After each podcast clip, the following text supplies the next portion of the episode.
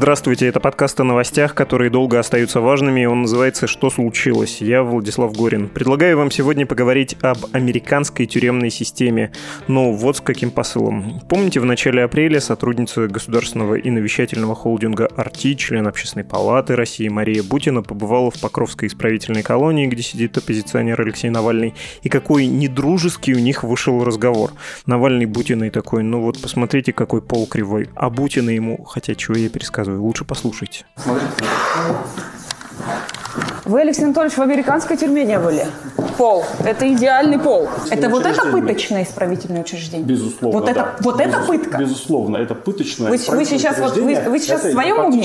А вы по российским регионам путешествовали? Я это лучше, чем гостиница в стиле Косиха Алтайского края. Да что вы там выросла? Это была пара фрагментов из репортажа «Арти», и за все время этого недолгого диалога Бутиной с Навальным, больше похожего на свару, Бутина несколько раз упоминала о своем тюремном опыте. Она действительно просидела за решеткой в США 15 месяцев и 10 дней. И дело было так. В Америку Мария Бутина поехала вроде как учиться, но была там осуждена за то, что участвовала в неофициальном налаживании отношений с тамошними политиками. Она собирала о них информацию и докладывала о своей работе российскому чиновнику. Американские спецслужбы расценили это как угрозу национальной безопасности, хотя не называли это классическим шпионажем, скорее подготовкой к нему, таким неофициальным влиянием. И у Бутиной была довольно экзотическая времен холодной войны статья. Ее осудили за деятельность иностранного агента без регистрации в таком статусе.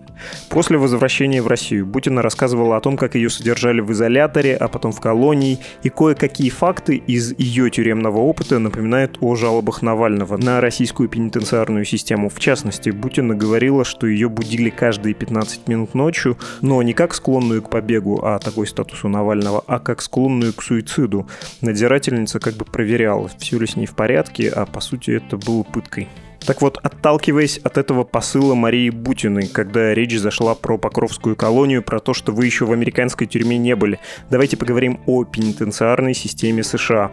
И правда, как там в американских тюрьмах сидится?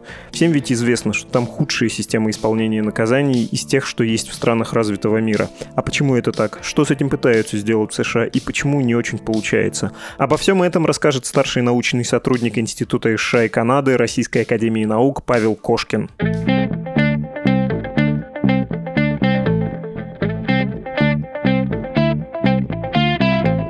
Павел Геннадьевич, здравствуйте. Здравствуйте. Это старший научный сотрудник Института США и Канады Российской Академии Наук Павел Кошкин. Предлагаю начать с тюремного населения США. США по этому показателю мировой лидер, и у меня перед глазами есть табличка по странам мира с разбивкой. Я понимаю, что на слух трудно воспринимаются цифры, но я предлагаю слушателям представить, что в Соединенных Штатах сейчас тюремное население 2 миллиона 94 тысячи человек. Еще раз, 2 миллиона, ну то есть такой очень крупный российский областной центр. В Китае 1 миллион 710 тысяч, а потом у всех остальных стран намного меньше. Дальше идет Бразилия 759 тысяч, ну то есть э, меньше, чем в США в три раза.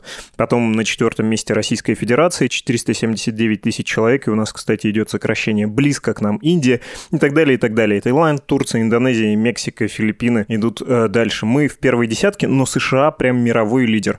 Нужно, наверное, в первую очередь объяснить, почему это так, и уже из этого вытекает, почему в США такие тюрьмы. Когда я говорю такие, я имею в виду такие плохие, в общем, худшие в первом мире.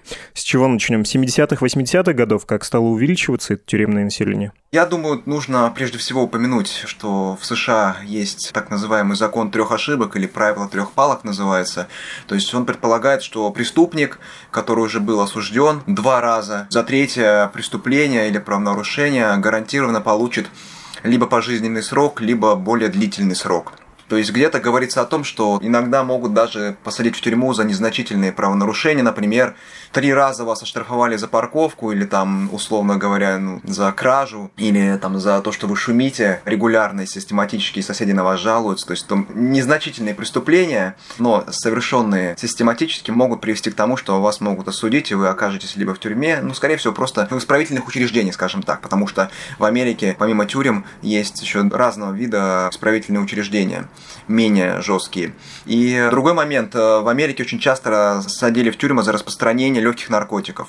Кстати, вот эта кампания за легализацию марихуаны во многих штатах, которая начиналась еще, по-моему, там в прошлом веке, она тоже была не случайна. Одна из целей этой кампании по легализации марихуаны была сократить количество тюремного населения, потому что очень многие сидели в тюрьмах за вот такие мелкие преступления, за распространение и хранение наркотиков. И в силу этого в Америке очень много действительно людей оказывались в тюрьмах. Это началось в 70-е и продолжилось в 80-е годы. Борьба с, или точнее, война с наркотиками, да, это так называлось. Ну да, были там целые кампании по борьбе с наркотиками. То есть там еще в рамках так называемой джентрификации, кстати, когда неблагополучные районы в США обустраивались и из них пытались сделать более или менее безопасные и благополучные районы. Да, это все прошлый век, там 70-е годы. Но если брать детали, то это, конечно же, было и раньше. Но мы говорим сейчас э, в общих чертах то есть подводим как бы тенденции. Понятно. А вы, когда говорите про то, что жесткая система и могут наказать, посадить в тюрьму за предыдущие даже небольшие правонарушения, ну, в России не всегда очевидно, почему это плохо. Я вот сейчас вспоминаю историю про Эдварда Билла, у которого было много штрафов, и я понимаю, что, ну, пожалуй, это и неплохо, когда человек систематически бросает вызов обществу, что его изолируют на какое-то время, это может предотвратить трагедию. Почему это плохо? Ну, в зависимости, наверное, от конкретного случая случая. То есть, если вот э, гипотетически представить ситуацию, что человек совершает незначительные правонарушения и из-за этого потом попадает в тюрьму просто регулярно, например, он клептоман, он постоянно ворует, да, это, в принципе, человек не может представлять серьезной опасности для общества, но может оказаться в тюрьме в силу своей пагубной привычки. Но, с другой стороны, если будет установлено, что это болезнь, психическое отклонение, его просто, наверное, отправят не в тюрьму, а в какие-то медицинские учреждения, где нужно будет его вылечить. Или, допустим, человек страдает от наркотической зависимости или алкогольной зависимости. Когда мы говорим про тюрьмы, мы также предполагаем же и эти реабилитационные центры, которые на, тоже курируются Министерством юстиции в целом, если смотреть, потому что Министерство юстиции США тоже отвечает за всю эту систему. То есть тут все зависит от конкретных нюансов, наверное, и зависит от конкретного преступления. Если действительно преступление, например, там человек совершает кражу, в результате которой страдают люди и наносится тяжкий вред здоровью, то тогда, конечно же, то есть тут уже без сомнений это правило. Это такое обоюдоострое оружие, палка о двух концах концах. С одной стороны, это действительно хорошо, что это может предотвратить серьезные преступления. С другой стороны, это может привести к заключению людей, которые, по сути, не являются опасными для общества. Здесь, опять же, главное нюансы. Не бывает такое, чтобы, допустим, вот это правило, о котором я вам только что сказал, то есть или закон трех ошибок, правило трех палок, оно и хорошее, и плохое, то есть в зависимости от контекста. Просто фиксируем, что тоже увеличивает э, это правило тюремное население, так же, как и, говоря русским языком, статья народная, статья негодная про наркотики. Про иерархию исправительных учреждений я предлагаю еще поговорить, но сначала хочется нарисовать небольшую картинку условий. Потому что когда Мария Бутина, член общественной палаты, сотрудница и навещания нашего отечественного Раштудой Арти, приезжала к Навальному в колонию, она часто повторяла, вы еще в американской тюрьме не были. Вот вы здесь здесь жалуетесь, а у вас здесь практически гостиница. И она ведь в некотором смысле права. Давайте нарисуем, может быть, несколько эмоциональную картинку, почему она может быть права, почему условия, которые в американских тюрьмах есть, они даже нам в России могут показаться довольно скверными. Ну, все зависит, наверное, от конкретной еще тюрьмы. Мы же знаем, что в Америке список самых худших тюрем в мире, и э, еще зависит от того, как мы будем классифицировать, там, сидят гражданские лица, иностранцы, или люди, которых подозревают в терроризме. Наверное, понимаете, что я имею в виду Гуантанамо, известную тюрьму, самую худшую и нечеловеческую, как говорится. Или раньше такой тюрьма была Алькатрас, которую закрыли, и которая стала музеем. Если говорить про вот современные тюрьмы, во-первых, поскольку они переполнены, и есть такое явление, как частные тюрьмы, кстати, вот, если мы говорим про частные тюрьмы, где, кстати, тоже иностранцы, чаще всего иностранцев содержат, как правило, мигрантов, которые были задержаны на границе. Владельцы этих тюрем экономят на безопасности, то есть, по сути, охрану плохо готовят, она не может поддерживать порядок. В силу того, что охрана не может поддерживать порядок, возникают конфликтные ситуации между зэками. И конфликтные, которые иногда приводят к смерти зэков в случае там потасовки или других там происшествий, потому что в данных условиях, если мы рассматриваем частную тюрьму, высока вероятность провоза оружия или наркотиков тех же. Опять же, в силу того, что очень слабо организована безопасность. Во-вторых, это экономия на санитарных условиях это экономия на медиках. То есть, например, в частных тюрьмах, как правило, там на одну тюрьму может приходиться один психолог Это экономия и на качестве еды, не говоря уже о камерах, которые тоже оставляют желать лучшего и очень тесные. Опять же, если мы рассматриваем частную тюрьму, естественно, в государственных тюрьмах ситуация чуть лучше, но тут я бы не стал так вот резво обобщать, я бы, наверное, нюансы бы расставлял, потому что все зависит от конкретной тюрьмы, будь она государственная или частная. Но в целом частные тюрьмы всегда являются худшим образцом тюрьмы потому что владельцы тюрем заботятся прежде всего о прибыли, а не о качестве содержания в то время как государственные тюрьмы имеют кое-какое там финансирование, и за счет этого условия там могут быть немного лучше.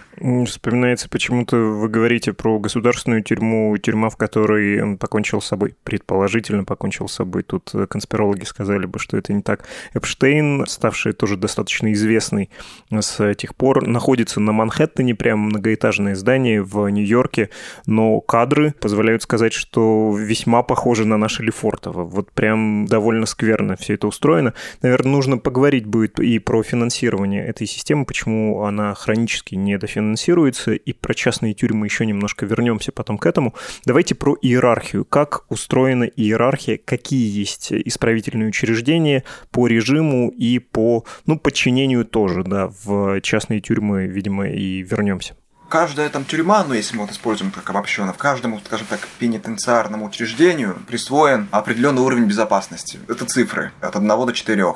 Самые такие лайтовые варианты тюрем – это первый и второй уровень безопасности.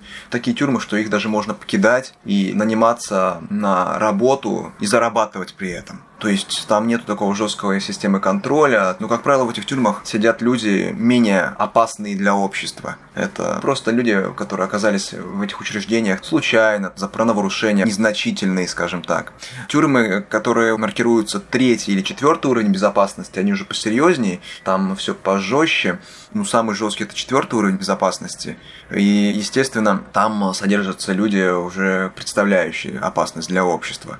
У них такие даже экзотические названия, которые, можем для нас, вот, россиян, покажутся немножко странными. Есть тюремные фермы или мастерские, их называют там prison farms есть там центры приема, диагностики и классификации заключенных, или там специальные медицинские учреждения, как я уже говорил, это тюремные больницы и центры, где лечат от алкогольной или наркотической зависимости. Есть учреждения такие restitution centers, центры реституции, где заключенные пытаются вновь социализироваться, то есть подготовиться к жизни на большой земле, скажем так, то есть после тюрьмы. Потому что человек после тюрьмы, как известно, психологически надломлен и не может адекватно общаться с людьми, которые никогда не были в тюрьмах, то есть простым населением гражданским.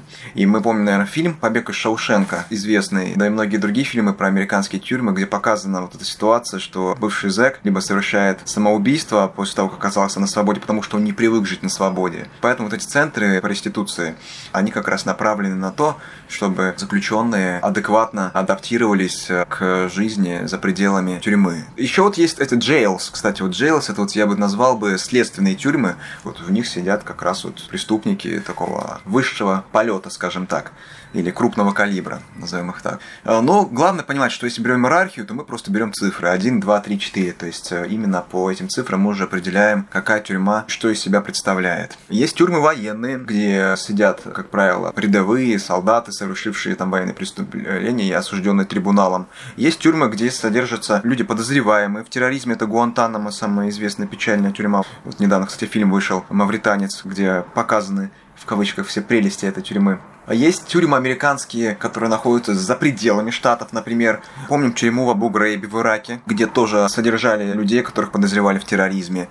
И, как правило, вот эти тюрьмы, где содержат потенциальных вербовщиков, террористов или людей, совершившие террористические акты или подозреваемые в этих актах, вот они очень жесткие. Там прям о правах человека даже и говорить не стоит. Просто нет смысла, потому что кто смотрел фильм «Мавританец», Надеюсь, многие посмотрели этот фильм, или кто читал эти записки из Гуантанамо, прекрасно понимают, о чем я говорю. То есть вот эти тюремные системы, они просто меняют психику человека. Может быть, вы слышали про книжку, кстати, в этом контексте. Написал ее Филипп Зимбарда, профессор Стэнфорда. Она называется «Почему хорошие люди становятся плохими». Он там описывает стэнфордский эксперимент известный, где разделил студентов на тюремщиков и заключенных, и как система тюремная просто дегуманизирует человека, то есть когда деградирует психологически и надзиратель и сам заключенный, как психика меняется у человека, оказавшегося за решеткой или который вынужден работать и контролировать порядок в тюрьмах. Ну, это немножко, может, отклонился от темы, но чтобы просто понимать масштабы, какие тюрьмы есть э, и почему существует такой феномен, как Гуантанамо или тюрьма в Абу-Грейбе, где систематически нарушаются права человека и нарушают их, по сути, представители власти США. Я не говорю сейчас про частные тюрьмы, где это тоже норма. Нарушение прав человека, антисанитария. Да, если искать самые ужасные, то, видимо, да, Абу Грейб и Гуантанамо и прочие экстерриториальные тюрьмы. И куда еще попадают граждане других стран, да? В чем проблема того же Гуантанамо? Потому что ты в таком правовом лимбе находишься. Ты не гражданин США, и ты не на территории США.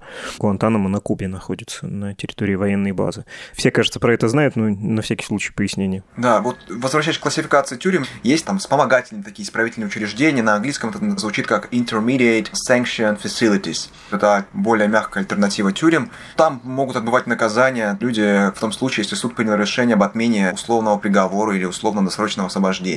Ну, то есть там очень много всяких подвидов тюрем, которые, ну, мы называем условно тюрьмами, их даже тюрьмами не назовешь. А есть так называемые исправительные лагеря, boot camps. То есть э, здесь, как в армии, по сути, муштра такая жесткая. Как правило, люди, которые отбывают наказание в исправительных лагерях, они строят дороги, инфраструктурой занимаются, то есть такая бесплатная рабочая сила.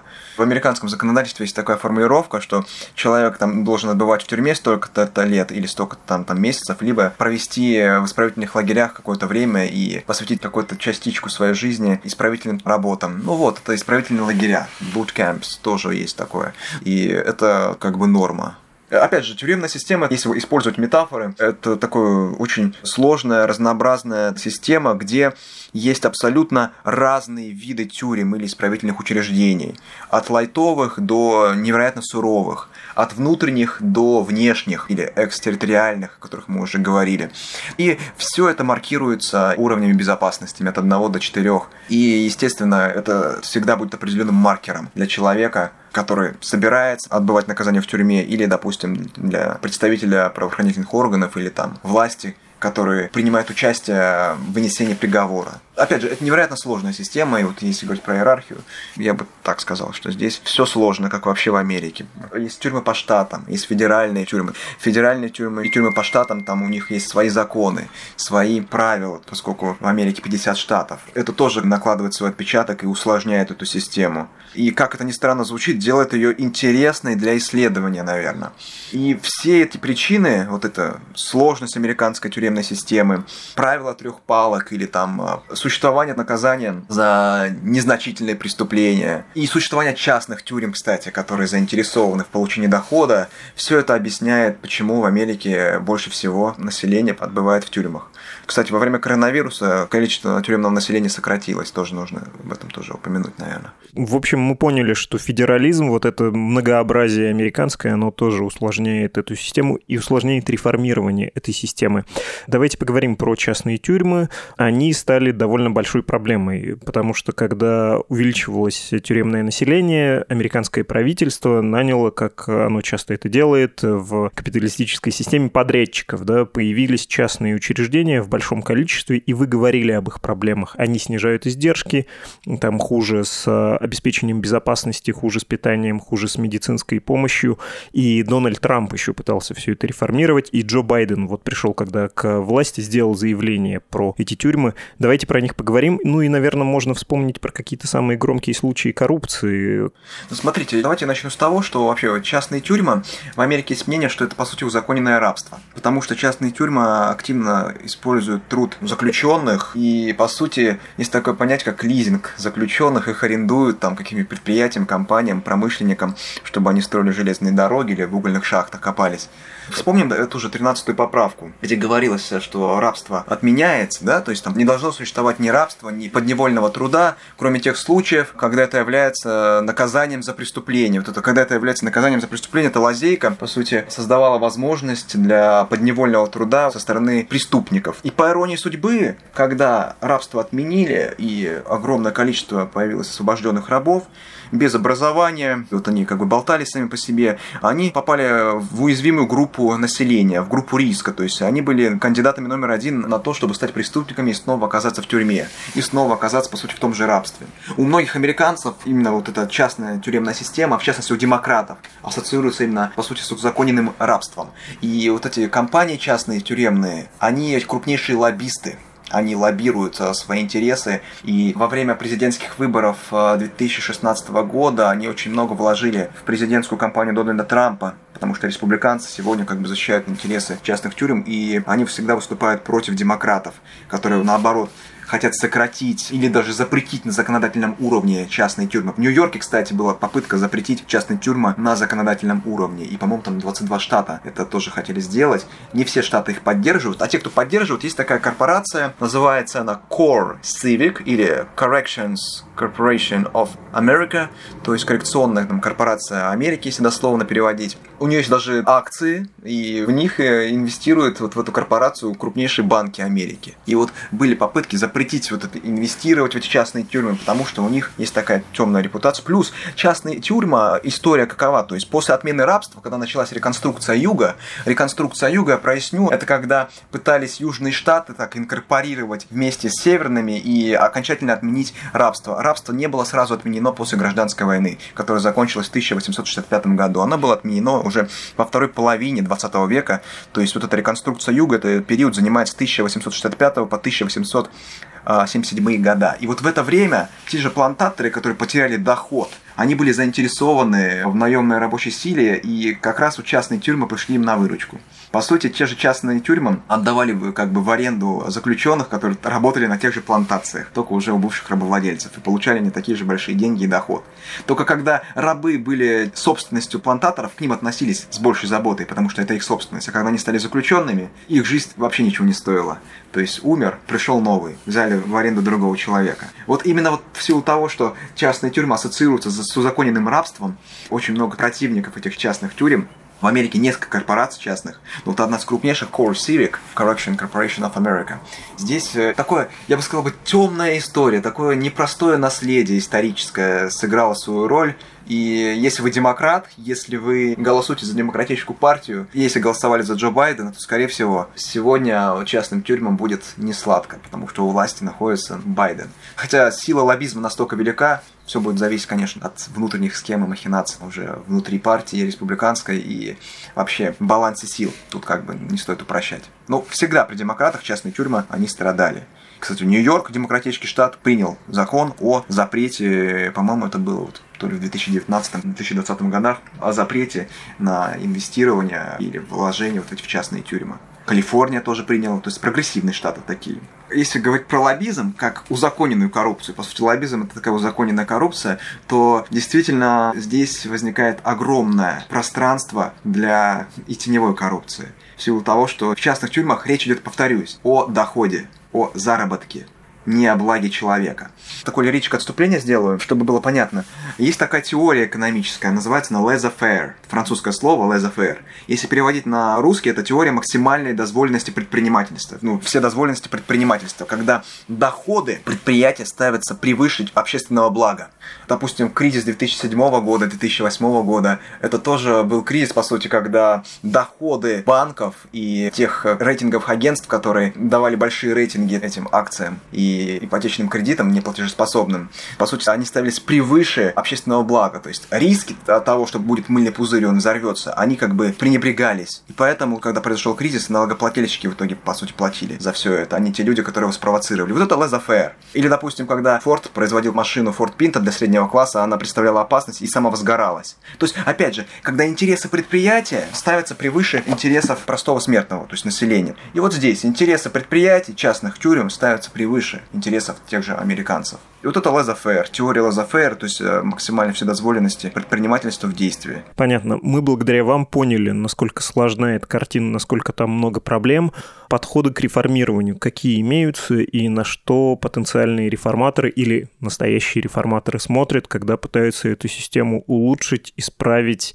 сделать э, менее людоедской, более реабилитирующей, а не наказывающей и не втягивающей человека в преступность. Потому что когда вы говорили про частные частные тюрьмы и вообще про тюрьмы. Что значит экономия на безопасности? Это значит, как в американских фильмах, что заключенные сами будут регулировать свои отношения. Да? Они собьются в банды. Будет банда черных, будет банда латиноамериканцев, будет банда белых. Это, кстати, я не глядя на фильм какой-то, не вспоминая какой-то фильм, рассуждаю, а смотрю на цифры по тюремному населению. Около 40% всех заключенных в США это черные, 30% латиноамериканцы и больше 23% это белые, там все остальные коренное население индийское и азиатское, там небольшие проценты. Так вот, попадая в эту систему, раз режим не занимается надзиратели, например, из соображений экономии, да, надзирателей мало, значит, будут вот эти комьюнити, по сути, банды, и ты будешь делать тюремную карьеру, а не исправляться. Куда смотрят реформаторы, на что обращают внимание, как реформируют, и, может быть, все-таки про хороший опыт можно сказать, потому что есть и успешные программы реабилитации.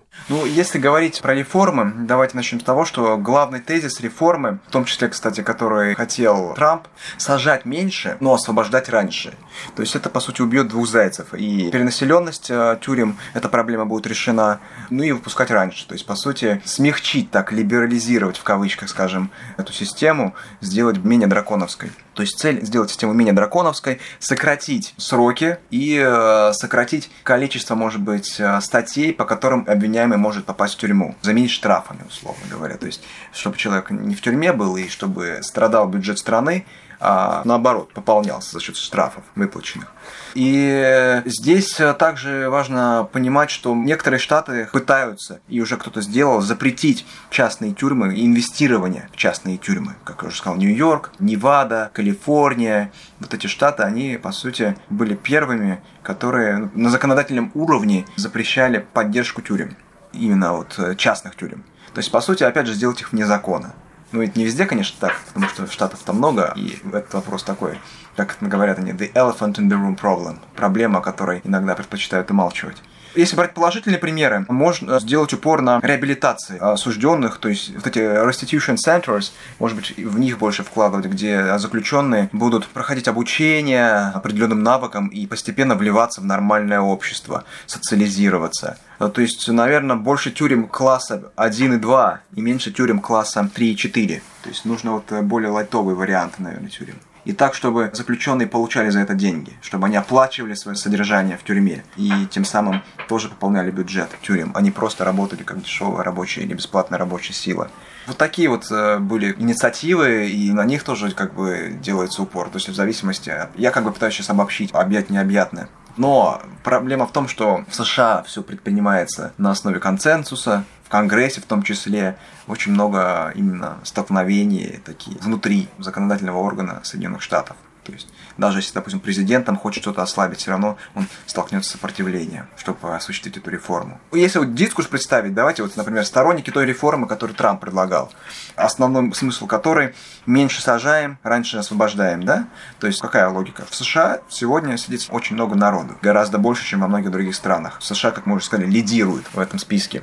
Оппоненты, наоборот, говорят, что многочисленность заключенных в США объясняется высоким уровнем преступности – и поэтому не только не нужно не сокращать тюрьмы, а наоборот, нужно повышать их эффективность работы. То есть там, дознание и так далее. И сокращать преступность, а не количество тюрем. И здесь просто люди пытаются решить проблему разными способами. И у каждой стороны найдут свои аргументы, чтобы противопоставить их э, оппонентам. И, по сути, реформа тюремной системы становится очень политическим вопросом, который, кстати, поднимается либо там демократами, либо республиканцами не столько, чтобы действительно реформировать, а сколько, чтобы уколоть оппонента момента. То есть политизация этого вопроса очень сильно в США, по моему мнению, так я могу сказать. Спасибо вам большое. Это старший научный сотрудник Института США и Канады РАН Павел Кошкин. До свидания. Да, до свидания.